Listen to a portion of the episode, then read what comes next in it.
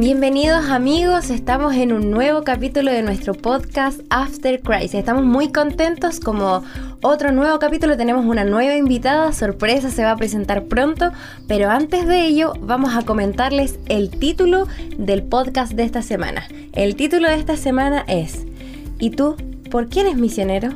De hecho ya en el capítulo anterior hablamos un poco de esto, nos adelantamos, pero Hoy tenemos también una invitada muy especial que tiene una experiencia muy profunda y que es una experiencia que realmente nos va a ayudar mucho a comprender mejor la misión. ¿Cuál es nuestro rol como adventistas? ¿Qué significa la misión? ¿Podemos hacer misión con, con lo que tengamos o necesitamos algo en específico? Bueno, vamos a conversar de este tema en este podcast y queremos presentarles a ustedes a nuestra invitada muy especial ella es Soleili. ¿Cómo estás? Muchas gracias, Pablo. Muy bien, gracias a Dios. Un privilegio, ¿cierto?, estar acompañándolos acá, hablando de este tema en particular. Y eh, eso. bueno, queremos pedirte que, cuentes a qué te dedicas. ¿Quién eres? ¿Quién es Soleili? Eh, bueno, rápido, ¿quién es Soleili? Primero, eh, no es porque sea cliché, pero a mí me gusta presentarme antes de la profesión o antes de cualquier cosa, ¿cierto? Eh, yo me considero una hija de Dios. y ese es como el primer título que uno puede tener. Y después de eso, bueno, trabajo, ¿cierto? Como matrona. Eh, Qué bonita profesión. Sí, consuelo, especialmente. Obstetricia y puericultura, la profesión del futuro. y trabajo como matrona, pero ahora trabajo haciendo clases en la universidad. Así que ahí estamos, eh, trabajando en las salas, con los estudiantes, compartiendo también parte de la pasión que tengo, ¿cierto? Que es ser matrona, pero también, ¿cierto? Vinculada eh, con la misión también, que es algo que llegó a mi vida en un momento particular. Interesante, quizás vamos a saber cuál es ese momento particular, yo creo que sí. Bueno, hemos estado conversando, conversamos ya en la reunión de pauta, eh, una experiencia muy linda que, que tú nos contaste cuando fuiste a un, a un país, ¿no? Sí, un país, un país. Un país. No lo conozco yo, por eso pregunto. sí, sí, Pero eh, la verdad nos impactó bastante. Yo me quedé pensando en una frase que dijiste al final y quiero comenzar con ella. Bueno, tú dijiste algo así como que lo que le pides a Dios es simplemente aprender a amar. Amar a los demás. Y yo me quedé pensando en eso. Realmente, ¿cuál es nuestra misión? Eh, o cómo la podemos resumir, ¿no? Entonces, queríamos hablar un poco de este tema, de una vida en misión, Título de allí. Eh, ¿Qué significa para ti ser, vivir en misión o ser una misionera? Eh, bueno, yo creo que es un título, cierto, como tú lo dices, bastante importante eh, y creo que está relacionado directamente en el fondo con la identificación que nosotros tenemos en el fondo al reconocernos también como hijos de Dios. Cuando Dios te adopta de alguna otra manera, ¿cierto? Y nosotros somos instrumentos en sus manos, entendemos en el fondo que pasamos a ser parte importante de la obra que Él desea realizar para poder alcanzar otras personas. Entonces, para mí, ¿cierto? Más que buscar a lo mejor una definición muy académica, porque podemos buscar en el diccionario, ¿cierto?, qué es lo que significa ser misionero, y, mm, o podemos buscar también en la Biblia, ¿cierto? Cómo ciertas personas se entregaron a la misión, eh, a la misión de Dios, yo creo que es una respuesta de alguna otra manera al llamado que Dios hace a tu vida y de alguna manera es una respuesta también a la revelación que Dios tiene para ti. Porque para que tú puedas aceptar ese llamado, ¿cierto? Para que tú puedas ser misionero, tiene que Dios de alguna otra manera, ¿cierto? Darse a conocer. Y si tú examinamos, ¿cierto?, todas las experiencias de personas que siguieron a Dios en las escrituras, nos damos cuenta en el fondo de que Dios se les revela, ¿cierto? Se les da a conocer y les entrega una misión, les entrega un llamado en particular y ellos responden a este llamado. ¿Ya? Claro. Entonces, para mí, ¿qué sería ser misionera? Un privilegio de alguna otra manera de transmitir un mensaje de salvación, independiente, ¿cierto?, del área física o lugar en el cual nos, nos toque trabajar. Para recalcar un punto que comentaba Sole, Dios se revela al hombre, ¿no? Se revela su gracia, su misericordia, como Él, como persona, y al revelarse, ¿no es cierto?, hace un cambio por completo en la vida de la gente, como lleva el nombre de nuestro podcast, ¿no es cierto? Hay un antes y un después al conocer a Dios, a Cristo, pero eh, yo me acuerdo cuando hablaba de esto de Jeremías, que Dios también le hace un llamado importante a este profeta, que fue uno de los profetas también... El más sufrido. El más sufrido, el profeta llorón, como se le llama. Pero aquí hay un punto que también conversamos en la reunión de pauta, que era acerca de que eh, la misión en simples palabras, sé que lo, lo, quiero llevar por este lado, ¿no? es dar a conocer a la persona de Dios, ¿no? Que se ha revelado a nosotros. O sea, Dios nos muestra quién es y nosotros simplemente tenemos que mostrarle a otros quién es esta persona. Exacto, porque, por ejemplo, es muy importante, yo he escuchado algunos podcasts de ustedes, ¿cierto? Los primeros creo que han salido y hablaron mucho en uno en relación a la comunión con Dios. Creo que fue el último que lanzaron, ¿no? Sí. Eh, y, y, este podcast hablaba y hacía énfasis mucho, ¿cierto?, en conocer al Dios que yo sirvo. Eh, en, de, en, en, el fondo nuestro desafío como cristianos es llegar a tener una relación profunda con el Señor. Y creo que todos aquellos, ¿cierto?, eh, que nosotros examinamos en las escrituras, eh, aquellos que respondieron al llamado de Dios, fueron aquellos que tuvieron un encuentro con Dios. Entonces, eh, ser un misionero de alguna otra manera no es simplemente viajar a una tierra extraña a cumplir cierto, entre comillas, digo yo, un servicio de voluntariado o a cumplir cierto una actividad específica quizás que está vinculada con mi profesión, sino que necesariamente tiene que ir ligado, ¿cierto?, con, eh, con el evangelismo y tiene que ir ligado en el fondo no tan solo con la salvación física de las personas, sino que también con la salvación espiritual. Claro. Pero para poder comprender eso, en el fondo, eh, es súper importante de que todos aquellos que estuvieron involucrados en la misión necesariamente tuvieron un encuentro con Dios. Importante o sea, eso. Si no, si no conozco a Dios, o si no he tenido un encuentro con, con Él, una, una pregunta, ¿no? ¿Puedo hacer misión? No sé qué piensa Consuelo. Suena como, como recién lo había dicho Soleili, suena como una obra vacía. Ella no lo dijo con estas palabras, pero yo lo interpreto así. eh, si nosotros no nos hemos encontrado con, con Dios, no tenemos nada que entregar. Estamos vacíos. Entonces, a mi parecer, creo que no podemos hacer misión si no hemos tenido un encuentro con el Señor, sino ¿qué vamos a entregar? Van a ser como nuestros mismos trabajos. Acá Soleili es matrona, ella puede estar en un hospital atendiendo a la gente y puede estar haciendo misión, porque tiene a Cristo. Pero hay otras matronas que no creen en Cristo y también hacen la misma labor. ¿Cuál es la diferencia? Cristo. Interesante. Exactamente. Y lo otro también que, que quería quizás agregar era que... Eh, muchas veces nosotros estamos vinculados, ¿cierto?, con bastantes actividades, programas, eh, programas uh -huh. en la iglesia que son bastante buenos, ¿cierto? Sin embargo, también yo creo que siempre nuestra pregunta tiene que ir al análisis de dónde está mi corazón. Si realmente en el fondo eh, esa actividad la estoy haciendo solamente por involucrarme dentro de una actividad o realmente cierto lo estoy haciendo porque en mi corazón cierto está ese fuego de alguna otra manera de poder proclamar el nombre del Señor. Yo creo que de alguna manera todos aquellos que nos hemos involucrado en diferentes formas, medidas, proporciones, ¿cierto? Hemos comprendido diferentes cosas. Uh -huh. Hay un eslogan, ¿cierto?, que funciona bastante bien en nuestro país, bueno, y en Sudamérica, ¿cierto?, que es parte de los OYIM, como dijo Consuelo sí. antes, que es una vida en misión, ¿cierto? Eh, pero ¿qué significa vivir una vida en misión? Esa frase es súper fuerte porque yo he comprendido también en mi experiencia personal que una vida en misión no puede ser vivida si tú no tienes una vida de oración, si tú no tienes una vida de comunión, si tú no tienes una vida, ¿cierto? De, de entrega, ¿cierto? Absoluta al Señor porque ahí entonces nos transformamos en meros instrumentos, ¿cierto? Eh, y somos capaces de transmitir de alguna otra manera al Dios que conocemos. Y a esto yo lo quería reflejar. El otro día estaba escuchando un podcast, escucho otros podcasts también.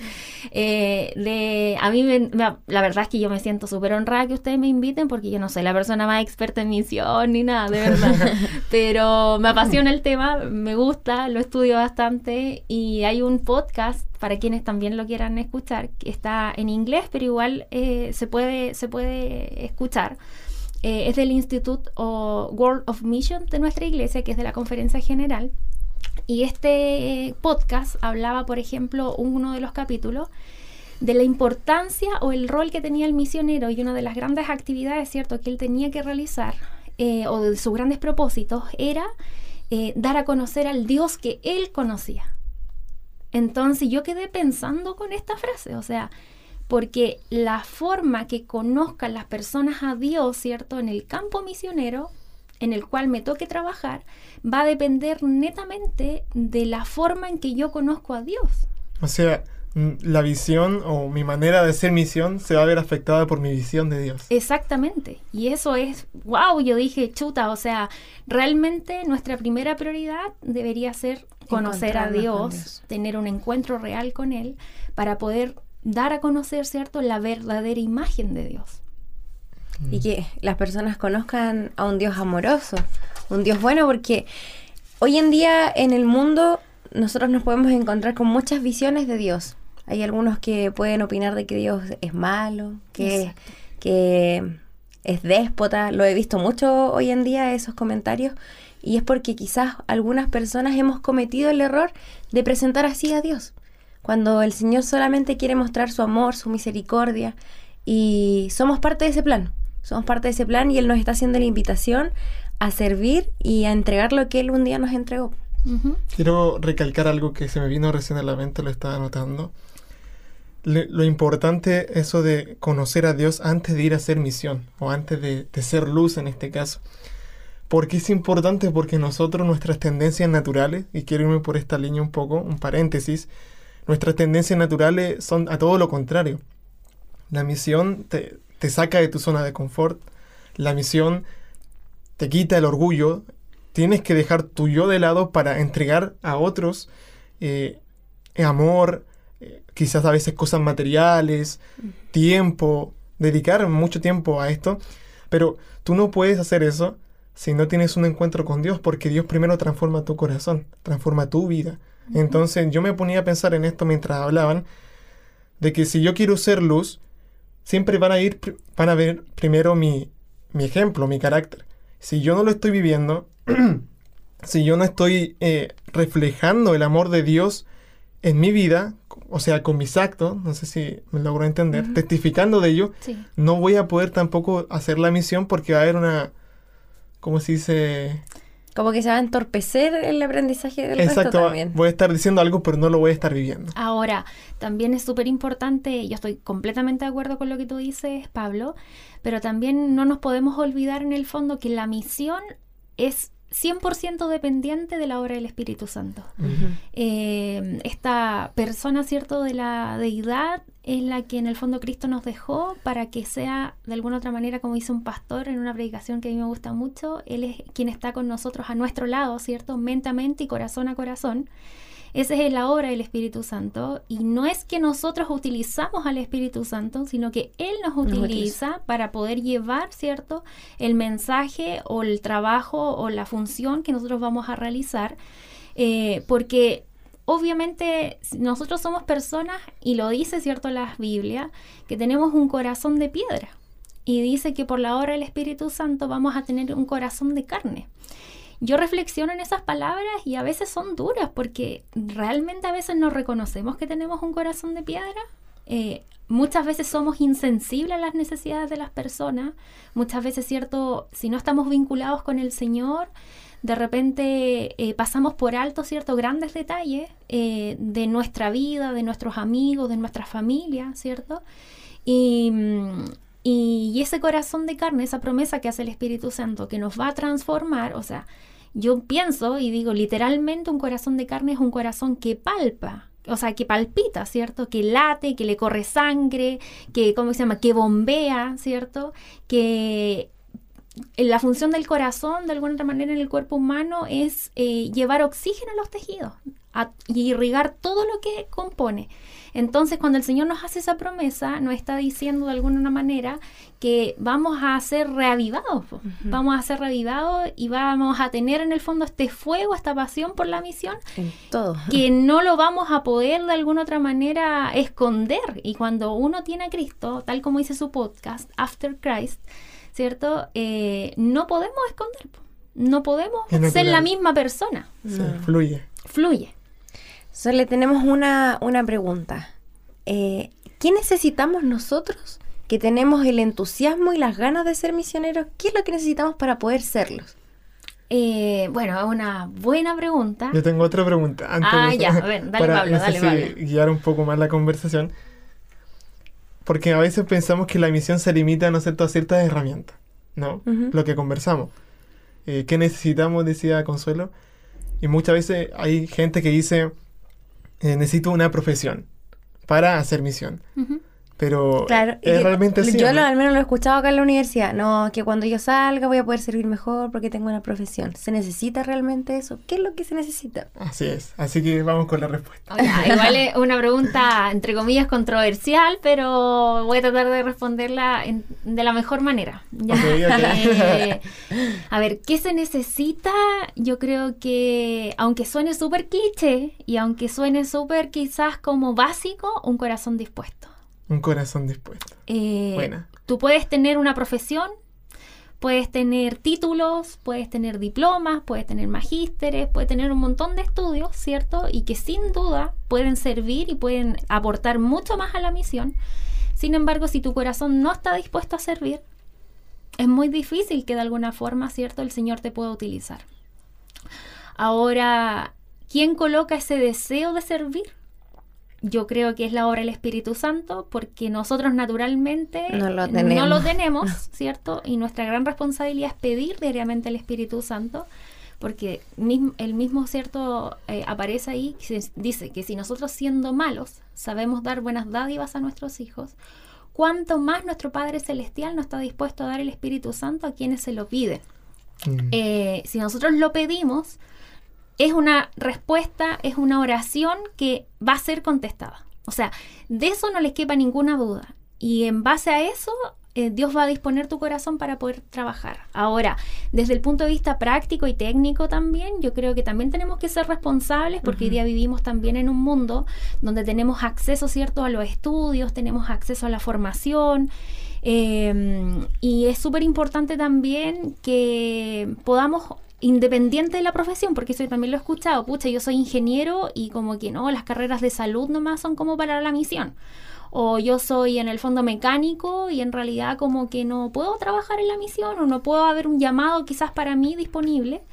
Y creo que eso está completamente cierto, entre comillas, errado, porque no es la profesión lo que define o lo que te abre el campo de acción, sino que es la visión que el Señor te va a entregar para poder identificar las necesidades de la comunidad y poder trabajar en pro de ellas. Eh, ¿Qué necesitamos? Sí, cuando nosotros queremos prepararnos igual, eh, especialmente si vamos a trabajar en campos extranjeros, súper importante quizás aprender un idioma. Eh, súper importante, ¿cierto? Porque más que porque el Señor no nos pueda utilizar, ¿cierto? Es porque vamos a poder hacer un aporte mucho mayor al lugar donde nosotros vamos a ir. Si nosotros conocemos el lenguaje o el idioma, ¿cierto? El lugar donde vamos.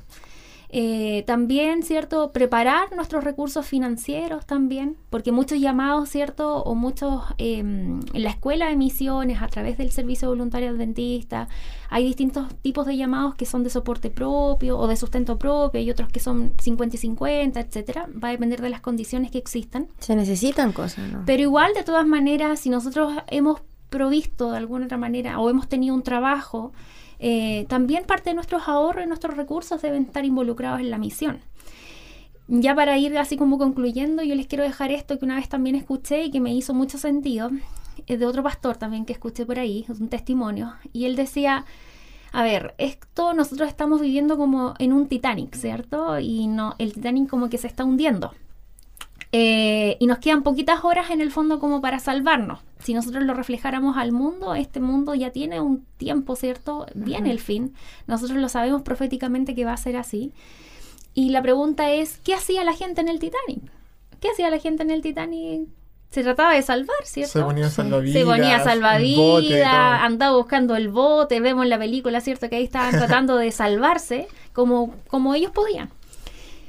Raro sería que el bote se estuviera hundiendo, ¿cierto? Este tremendo barco y alguien estuviera planchando la camisa, ¿no? Nosotros dijimos- diríamos, esta persona está loca. Entonces, ¿a qué tiene que ver esto? Es que también parte de mis recursos, donde yo los estoy invirtiendo, también hablan de si realmente Cristo viene o no. Porque a veces nosotros preguntamos en nuestras iglesias, ¿todos creen que Cristo viene? Sí, amén, levantamos nuestra mano. Maranata, Cristo Maranata, viene. el Cristo viene, amén, ¿cierto? Y yo creo que todos lo respondemos de manera sincera. Pero también a veces estas cosas quizás incomodan que uno las comparta, pero también tenemos que mirarnos el bolsillo, po. y uno tiene que mirar el presupuesto también diario, personal, ¿cierto? Y decir, eh, ¿dónde están involucrados mi mayor lucas en el fondo? Las que yo gano, Eso- ¿están involucradas en la misión o están involucradas en algo, ¿cierto? Que a lo mejor me satisface solo a mí. Ujú, Súper importante eso que dices porque muchas veces ocupamos todo nuestro dinero y vivimos como si Cristo fuera a volver, no sé, en dos mil años más. Exacto, o sea, yo creo que en este aspecto, ¿cierto? Económico, debemos tener un equilibrio. Claro. Dios nos, nos dice, ¿cierto? Que debemos disfrutar de nuestro trabajo, de que tenemos, eh, ¿cómo se llama? Disfrutar de ciertos detalles, cosas, pero también en el fondo ser honesto y dónde, Claro. dónde estoy invirtiendo mis recursos. Entonces también creo que debe haber una preparación financiera, debe haber una preparación, eh, ¿cómo se llama? Con el idioma también, si vamos a servir fuera y también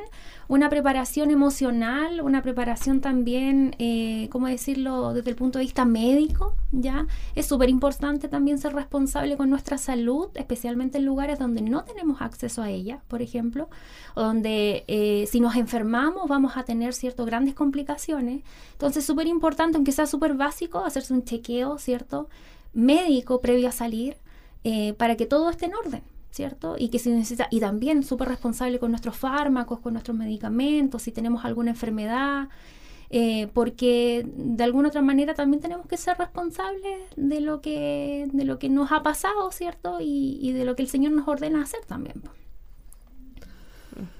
Quedamos aquí, hay muchos Mucha preparativos, muchos preparativos, muchas cosas que hacer y la verdad es que a veces cuando nosotros sentimos el deseo de ser misioneros es como agarrar nuestra mochila, meter un par de Sí. cosas a la mochila, ya lo más importante, ropa, Biblia, un poco de comida, así haciéndolo muy general, como si fuéramos de campamento y nos vamos a la misión.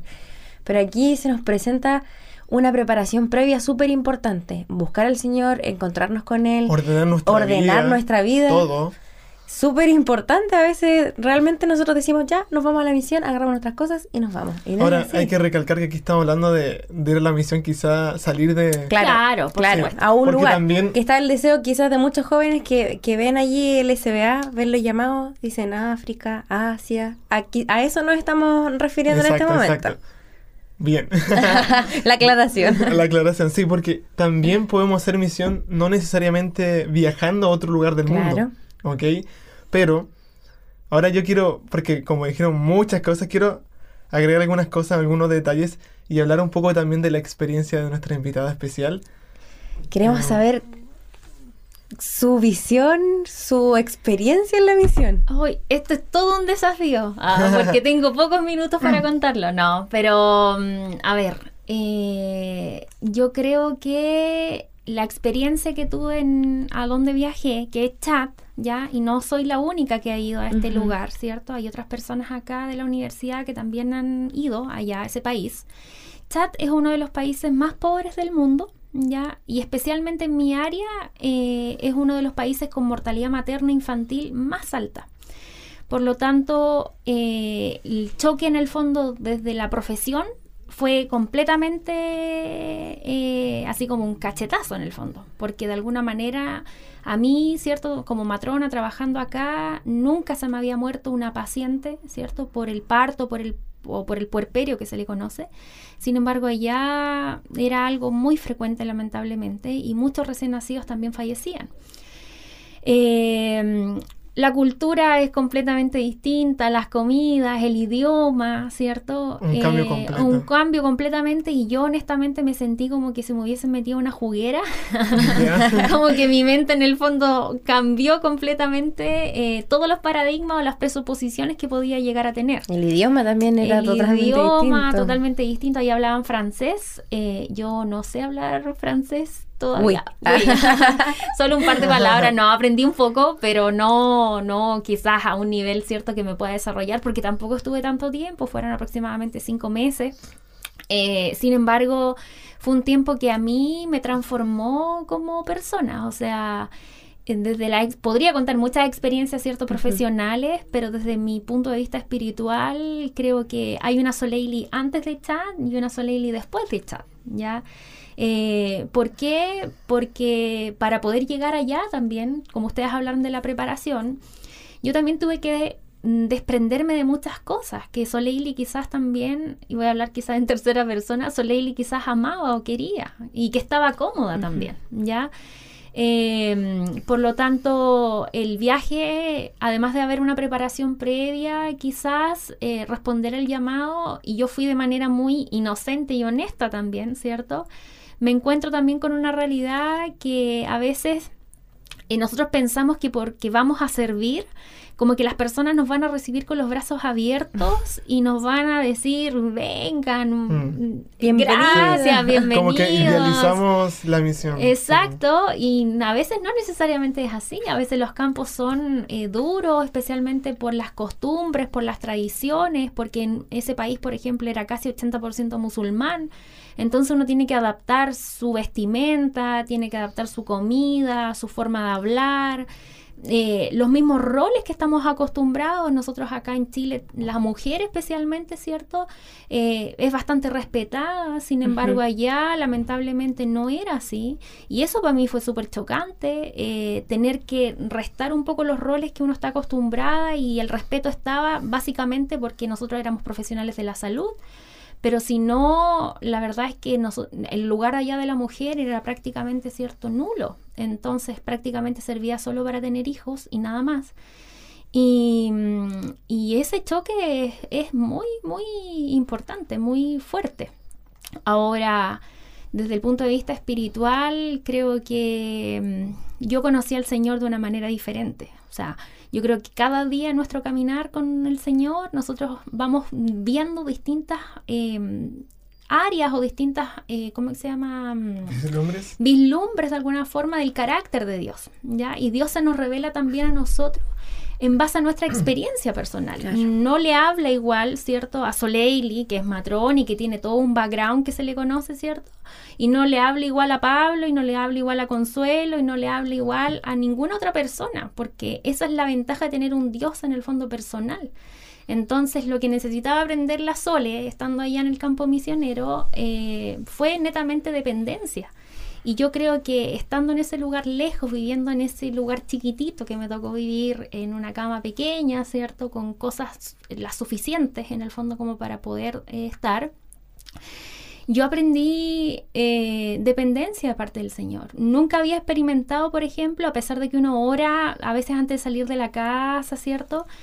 Nunca había, me había puesto de repente a llorar o se me carría una lágrima eh, al salir de, mi lugar donde vivía y decirle al Señor literalmente, eh, yo sin ti nada puedo hacer, porque en este lugar no sé hablar, no sé hacer las cosas que tengo que hacer, quizás em, me gustaría haber tenido un poquito más de preparación y y, empezar a, depender del Señor de esa manera eh, me cambió mi forma de orar, por ejemplo. Yo les contaba en la pauta, ¿cierto? Que si hay algo que Soleili puede decir que aprendió fue aprender a orar. Yo decía, no sabía orar. o oraba de manera quizá, estaba en desarrollo y todavía está en desarrollo, ¿cierto? La, la oración, la comunicación con Dios. Pero nunca, por ejemplo, un día estaba muy sola, ¿cierto? Porque allá en chat no podía hablar con mi familia, no podía hablar con las personas que quería. Eh, el WhatsApp estaba cortado, em, el, ¿cómo se llama? El, la, para poder conectarse a Internet había que ir a otro lugar físico, uno se demoraba un tiempo. Eh, el idioma, yo hablo igual un poco de inglés, pero tampoco es como que es un idioma que yo me puedo, eh, ¿cómo se llama? Expresar o desenvolver, es mi segunda lengua, no es así todavía. Entonces, mis sentimientos más profundos era difícil de poder comunicarlos con alguien. Sin embargo, en mi oración de rodillas, yo creo que le pude decir al Señor, qué increíble tener que estar acá en este lugar para poder entender en el fondo que tú eres el único que va a sostener mi vida y que mi relación con Dios no depende ni de una institución, no depende de un voluntariado, no depende de la iglesia, depende netamente de la relación que construyamos nosotros dos. Y, ahí yo me acuerdo que hice un ejercicio que puede que suene súper loco, pero yo dije, Señor, tú hablas español ah, y hablas todos los idiomas del mundo. Qué loco. Dije yo, porque aquí no puedo hablar con nadie en español, pero yo sé que si hablo contigo, tú me estás escuchando. Y esa es una certeza. Y darme cuenta de eso, quizá que el Señor habla todos los idiomas. Rayado, ¿cierto? Eh, el Señor habla todos los idiomas, nos escucha a todos. Y yo creo que esa es como, en parte, mi gran aprendizaje que yo me traigo, ¿cierto? De esta mochila de allá, de, de esa experiencia. Qué, qué bonito suele poder meditar en esto, reflexionar sobre esta experiencia, ¿no? Y, y la verdad, invitar a nuestros amigos también que quizá nos están escuchando muchos que, que quieren ir a la misión, están pensando hacer un voluntariado, ir a, algún país, viajar, o que quizás simplemente quieren ser luz donde quiera que se encuentren, eh, invitarles para que sigan adelante. Es el Espíritu Santo, como decía Sole, quien pone ese deseo en nuestro corazón de trabajar por los demás, porque humanamente hablando nosotros no deseamos dar nuestra vida por otros, dedicar nuestro tiempo, dedicar nuestros recursos, sin embargo, si hemos escuchado la voz de Dios para hacer misión, para hacer luz, eh, yo creo que lo más bonito es responder eso y tener la certeza de que Dios va a estar guiando todo. Además, el Señor siempre va a poner a lo, que nosotros nos falta. Quizás hay algo que hoy día no esté resuelto, que mientras tú estabas escuchando este podcast pensabas, bueno, a mí me falta eh, terminar de estudiar, bueno, no tengo tanta, eh, una buena situación económica, me falta esto, me falta esto otro. Ves todas tus em, imperfecciones, pero el Señor, si pone el deseo de servir, Él también va a poner la parte que nos falta. Y aparte que también es súper importante recordarnos de lo que aparece ahí en la escritura. Dice que eh, la mies es mucha y los obreros son pocos. Entonces no sé, o sea, yo les hago la pregunta, ¿ustedes creen que si uno no ora esa oración, cierto, de fe y le dice, heme aquí, envíame a mí, el Señor no va a cumplir esa promesa porque Él sabe que hay, faltan obreros? Sin embargo, falta también nuestra disposición de, independiente del lugar donde yo vaya, ¿cierto? Ya sea aquí, local, en mi iglesia o en mi comunidad o vaya a un lugar lejos, ¿cierto? Eh, esa disposición de disponerme las manos del Señor y que Él me lance de alguna otra manera al campo misionero, pero esa es una oración peligrosa porque el Señor va a cobrar esa oración y el Señor, ¿cierto? La va a responder, y te va a abrir las puertas y ahí es cuando uno tiene que empezar la, vida de fe, ¿cierto? De avanzar, porque a veces tal como yo, yo, comencé y les dije, o sea, si bien necesitamos un idioma, a lo mejor necesitamos preparación financiera, el Señor tiene todos los recursos. Si es por dinero, no tengan miedo, el Señor va a proveerlo. Si es por idioma, el Señor va a proveer las instancias para que ustedes lo puedan aprender si es por mm, em, profesiones o labores que tengan que realizar en el campo, el Señor les va a dar las capacidades porque dice que el Espíritu Santo también nos entrega estos dones para poder aprender. Por lo tanto, eh, el servir de alguna otra manera está limitado solamente con la disposición que yo tenga hacia el Señor. Muy, muy bueno. No sé si quieres agregar algo, Consuelo, también como para ir concluyendo esta parte. Mm, Nada más que decir que, que vamos, vamos, que sirvamos. La verdad que uno desde chiquitito, bueno, ustedes ya les he comentado, creo que saben, yo soy adventista de cuna, entonces uno desde pequeñito ha escuchado las historias del misionero. Se crió con eso. Y uno le dan ganas de vivir la historia de misionero, así en lugares apartados, con sufrimiento, pero viendo las grandes bendiciones del Señor. Pero a veces no es necesario ir tan lejos para, para recibir las bendiciones del Señor y también servirlo. Pero si tenemos la oportunidad de vivir una vida de misionero, y no me refiero así ser misionero, sino al, libro misionero, eh, hagámoslo. No podemos perdernos esa oportunidad que el Señor nos está entregando de servir a, a su obra y también de poder ayudar a los demás. No hay nada más bonito que la satisfacción de ver que uno le está haciendo el bien a otro. Yo quiero agregar lo último quizás sí, eh, para ir concluyendo. Estoy muy de acuerdo con todo lo que ustedes han mencionado, pero también no puedo no compartir algo que les compartí a ustedes, ¿cierto? En esta reunión de pauta. Eh, que era em, en, en, el verano, ¿cierto? Tuve la oportunidad de conversar con un profesor acá en la universidad del Magíster de Misión.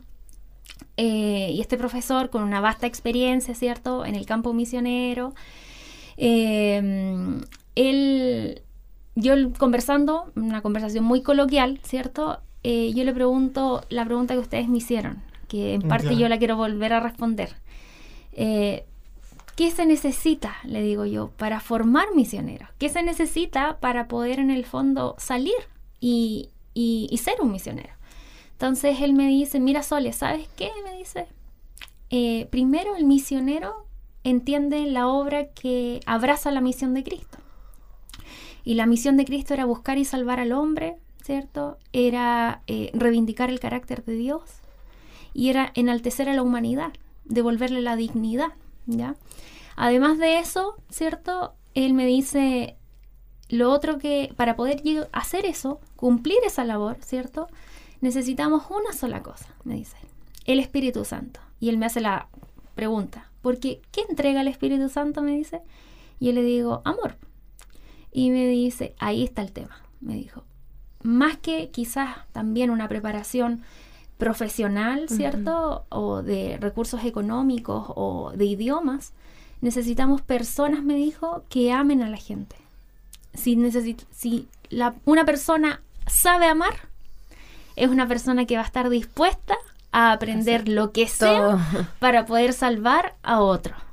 Entonces en eso yo me quedé muy contenta porque mi experiencia personal, eh, yo le había estado pidiendo al Señor hace varios años, que yo se los comenté a ustedes también, y quizás, bueno, comparto aquí un poquito más de mi intimidad. Eh, yo decía al Señor, ¿qué quiere Soleil aprender? Eh, y yo decía, yo quiero ser una mujer que sepa amar. Yo quiero ser una mujer que aprenda, ¿cierto?, a, a querer a las otras personas. Y si pudiera haber algo que recordaran de mí, pudiera ser eso. Eso es lo que conversamos al principio. Sí. Exacto. Y miren, Sole sabe amar. exacto. O, y que todos en realidad, no yo. Exacto. ¿Cierto? No, Sí. no yo, sino que en el fondo todos. Miren, les quiero compartir esta última cita que a mí me encantó. Buenísimo. Y dice así, la invitación a ponerlo todo sobre el altar del servicio le llega a cada uno. No se nos pide a todos que sirvamos como sirvió Eliseo, ni somos todos invitados a vender cuanto tenemos, pero Dios nos pide que demos a su servicio el primer lugar en nuestra vida y que no dejemos transcurrir un día sin hacer algo que haga progresar su obra en la tierra.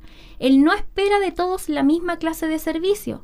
Uno puede ser llamado al ministerio en una tierra extraña y a otro se le pedirá tal vez que dé sus recursos para sostener la obra del Evangelio. Dios acepta la ofrenda de cada uno. Lo que resulta necesario es la consagración de la vida y de todos sus intereses. Los que hagan esta consagración oirán el llamamiento celestial y le obedecerán. ¿Cuál es la invitación, yo creo, para la vida de misión? Es poner todo en el altar del servicio, tal como lo dice esta cita. Oye, esa cita resume todo. Todo el podcast y todo lo que queríamos hablar, decir. Hasta aquí llegamos. Muy, muy fuerte, la verdad, que he impactado. Eh, Consuelo tiene un, un versículo que, que va a leer sí. para ya ir cerrando y... No. Sí, estoy- sí, está de aquí. Estamos, voy a buscar una versión más, más, Más juvenil. Más juvenil, sí. Vamos a buscar una versión más, más, más juvenil. Este versículo se encuentra en Primera de Pedro, eh, capítulo 3, el versículo 8 y 9. Así que los que están aquí con sus Biblias lo vamos a buscar. Y dice, en fin, vivan en armonía los unos con los otros, compartan penas y alegrías y practiquen el amor fraternal, sean compasivos y humildes. No devuelvan mal por mal ni insulto por insulto, más bien bendigan, porque para esto fueron llamados, para heredar una bendición. Bonito, el principio del, del amor Del y de amor. todo lo que hemos estado conversando. Yo sé que eh, hemos bombardeado a nuestros amigos con información, con experiencia y todos los podcasts hacemos lo mismo, pero quizás algo de esto se quede en tu corazón, quizás algo de esto se quede ahí y te haga ruido y esa es la idea, ¿no? Que se quede ahí en tu mente, en tu corazón y que tomes una decisión. Quiero resumir todo esto yo con una frase también que me encantó, que la leí en un libro de un pastor adventista. Y esta frase, yo cuando la leí me, impactó mucho. Y bueno, aquí les va, dice así. El amor encontrará una senda. La indiferencia encontrará una excusa. Anónimo. Así que no le podemos dar crédito a nadie, pero el amor va a encontrar una senda. Va a abrirse paso, va a buscar una manera para, para hacerlo, para llegar a las personas. Sin embargo, la indiferencia va a encontrar siempre excusas y excusas y excusas. Queridos amigos, estamos contentos y alegres porque hemos conversado de todo esto. ¿Sole quería decir algo? No, solamente recordar, si os amáis unos a otros, en esto conoceréis que sois mis discípulos. Mm, Hay un, principio del carácter de Dios Mm, que es el el amor. Sin amor nada somos, ¿cierto? Pero sin amor no hay misión, sin amor no, No hay hay nada. oración, sin amor no hay No hay conocimiento nada. de Dios, ¿cierto? Porque realmente el amor es el que nos gatilla a poder, eh, ¿cómo se llama? Conocer realmente a Dios. Buenísimo. La verdad es que ya yo quería hablar mucho más porque había muchos temas que tuve que callar. Todos. Porque había muchas cosas que agregar, puntos y cosas por el estilo, pero ya yo creo que es suficiente por, por este capítulo, ¿no? Un segundo capítulo de misión, quizás. Ojalá. Con otra Sí, persona, por supuesto. Ah. Pero, pero sin Podemos- duda esto da para mucho. Sí, podemos comenzar ahí una segunda temporada del podcast más adelante. pero bien, Soli, no sé si puedes hablar. Sí, por supuesto. Oremos. Amado Dios, que estás en el cielo, te damos las gracias porque tú eres infinitamente bueno, porque tú eres el Dios de la misión y porque nosotros, Señor, somos tus hijos que hemos respondido al llamado. Te damos las gracias, Señor, porque nos entregas al Espíritu Santo, que nos revela, Señor, cuál es nuestra tarea, cómo debemos ejecutarla. eh, y principalmente te damos las gracias porque podemos ver un reflejo de tu carácter, Señor, a través de la obra del Espíritu Santo en nuestra vida, que es el amor. Podemos, Señor, ser eh, bendición, luz para otros, Señor, en la medida que te conocemos.